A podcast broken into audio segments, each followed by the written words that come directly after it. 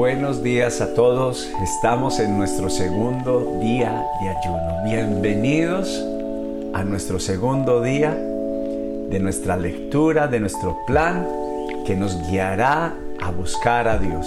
Qué bueno que puedes estar conectado con nosotros, con esta familia que Dios nos ha dado Casa Evidencias. Y quiero compartirte en esta mañana hablando del ayuno que el ayuno es una herramienta, un instrumento que aligera los tiempos. ¿Cómo lo hacemos? Por medio de la búsqueda de Dios, en medio de la oración y del ayuno. Y quiero aconsejarte que tengas una expectativa de que llegarás a tu propósito más pronto de lo que imaginas.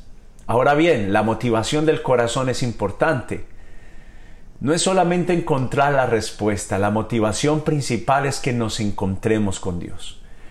Pero hay alguien en la Biblia que no muchos reconocen, no muchos han escuchado, es, es como de esos, de esos personajes que están allí un poco escondidos. Y este hombre tiene por nombre Cornelio. La Biblia habla de este hombre como un hombre piadoso, como un hombre de oración pero también utilizaba la práctica saludable, espiritual, la del ayuno.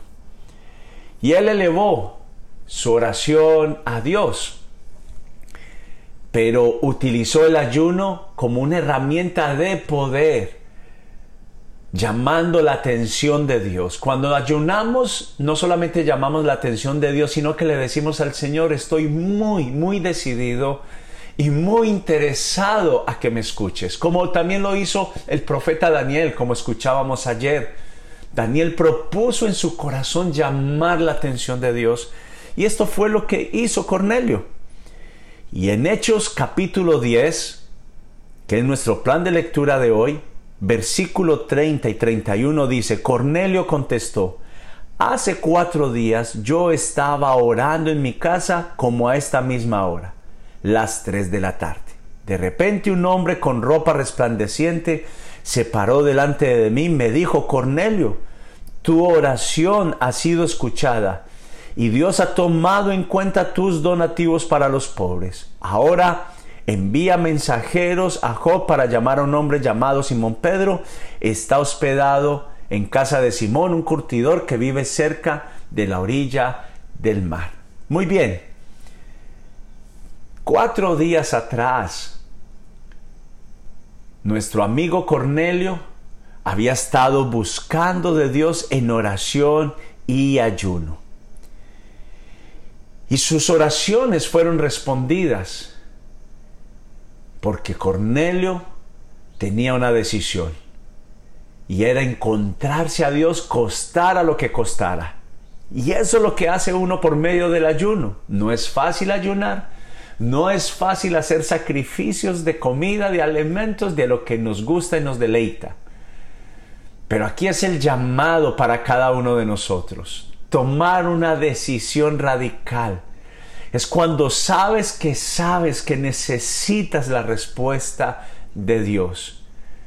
Y por eso quiero animarte por medio de este ayuno, porque mira, Dios sí responde las oraciones. Por medio del ayuno, también se quitan argumentos falsos que el enemigo, que nuestra mente, nuestro corazón a veces nos coloca de desánimo, de incredulidad, que nos dice, eso no será suficiente porque yo he esperado tanto por esta respuesta.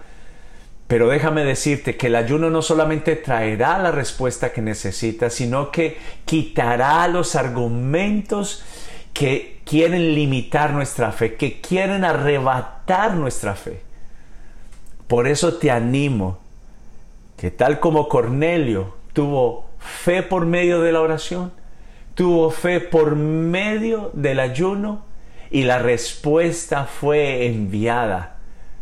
Yo estoy seguro que tal como me ha pasado a mí, te va a pasar a ti. En su debido tiempo, Dios va a responderte, pero Dios está buscando corazones decididos, corazones que aman al Señor genuinamente. El salmista decía, Señor, a los que te buscan, pero los que te buscan de veras.